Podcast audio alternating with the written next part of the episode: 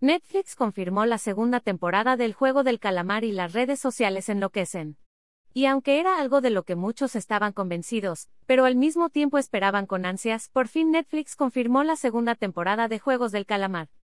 Sí, una de las historias que más gustó a los usuarios de la plataforma de streaming continuará con todo, y un nuevo personaje que fue revelado en el primer póster de esta segunda entrega, pero manteniendo el resto del elenco original.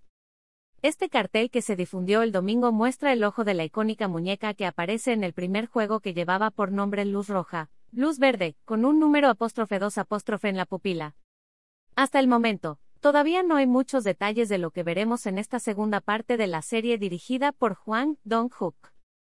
Y ahora, vuelve He.Hon. Vuelve el líder. Llega la temporada 2.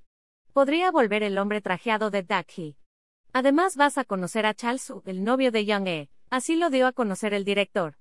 Redes sociales reaccionan a segunda temporada del juego del calamar. Sin embargo, las redes sociales ya hicieron lo suyo y aplaudieron que esta serie, que obtuvo gran popularidad en el mundo en los primeros 12 días de su estreno, siga extendiéndose, incluso relacionaron el tema con el juicio de Amber y Johnny Depp. Me alegro mucho que tenga segunda parte, quiero más sangre y menos diálogo en la nueva temporada, ¿Eh? ¿Será que Amber esté como parte del cast, como lo predijeron los memes? Se lee entre los comentarios.